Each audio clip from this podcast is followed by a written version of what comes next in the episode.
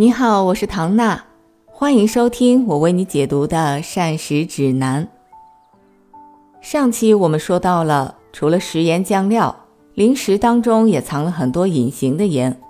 而且一个人的饮食结构，还有是否经常吃含钾元素比较多的蔬菜水果，这些都会影响血压。说完了盐，本期我们继续来说说油。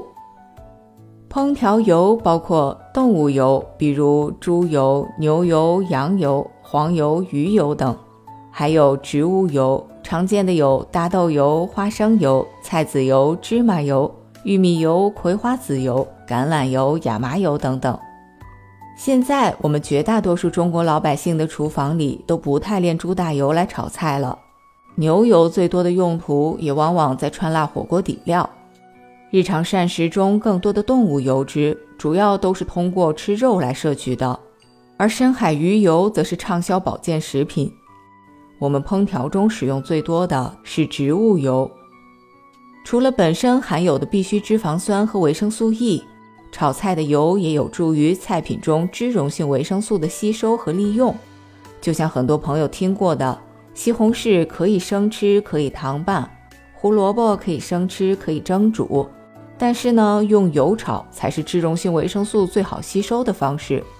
所以油也并不是什么洪水猛兽。人不能不吃油，不过是不能多吃。相信现在所有的朋友都已经知道，炒菜油大了并不好，只是有时候控制不好用量而已。不过，虽然现在更多的提倡用植物油来烹调食物。也不代表着所有的植物油都是有益健康的。其实植物油也有好坏优劣之分，比如棕榈油和椰子油，它们虽然是植物油，但是其中所含的脂肪酸比例跟其他大部分植物油的并不一样。近年来，有些商家大肆的宣传椰子油，但它当中含有的不饱和脂肪酸低，而饱和脂肪酸偏高，在这个角度都媲美动物油了。而橄榄油已经流行了很多年，并且至今长盛不衰。它确实是一种比较好的植物油，主要的优势在于单不饱和脂肪酸含量高，而胆固醇的含量为零，对胆固醇和血脂的调节作用要优于其他的油类，有利于冠心病等心脑血管疾病的预防。而且冷榨橄榄油当中的维生素 E 和多酚类化合物的含量也比较高。它们都具有抗氧化的作用，但是大家也不用过度的迷信橄榄油。一方面，富含单不饱和脂肪酸和零胆固醇，并不是橄榄油的独家特征，我们国产的茶油也不错。其二呢，橄榄油是不适合用来煎炸等高温加热的。另外，现在有些玉米油等就会宣传富含植物甾醇，你知道这是什么吗？其实它就是植物中的固醇，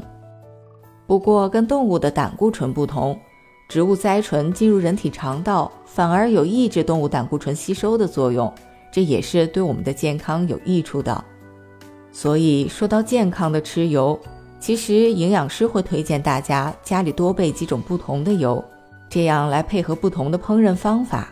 比如说前面提到的椰子油，因为饱和脂肪比较高。相对呢比较稳定，所以高温煎炸、烘烤还是可以使用的。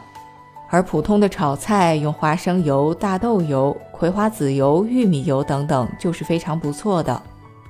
至于凉拌的时候，就是初榨橄榄油、茶油和芝麻油上场的时候了。上期说到控制盐的时候，大家常常忽略了隐形盐，其实生活中被忽略的油也不在少数。比如我们之前提到的坚果类，普遍含油量都是比较高的，如果不小心吃的太多，也非常容易发胖。另外，冰激凌、膨化食品、蛋糕、饼干，这些都是储油大户，包括小清新的沙拉酱，有些脂肪含量也不少，还有些速冻食品，为了好吃，都会在里面添加油脂。不过，在油里面，我们最需要防范的还是反式脂肪酸，它们往往由植物油反复油炸、精炼或者是加工食品当中氢化而来，却偏偏呢把握住大家认为植物油比动物油健康的心理来伪装自己，比如会叫做人造奶油、植物奶油、植物黄油、植脂末奶精等等，还有让廉价巧克力丝滑的代可可脂和让蛋挞、榴莲酥等蓬松酥脆的起酥油，其实它们都是氢化的植物油。再加上节俭的老一辈人，一锅油反反复复做很多次油炸，这样都可能产生反式脂肪酸。而我们每人每天摄入的反式脂肪酸是不宜超过两克的。它们披着植物的外衣，也许却比动物脂肪和胆固醇更加危害健康。现在你学会识别了吗？拒绝了油腻，我们下期继续揭秘饮品。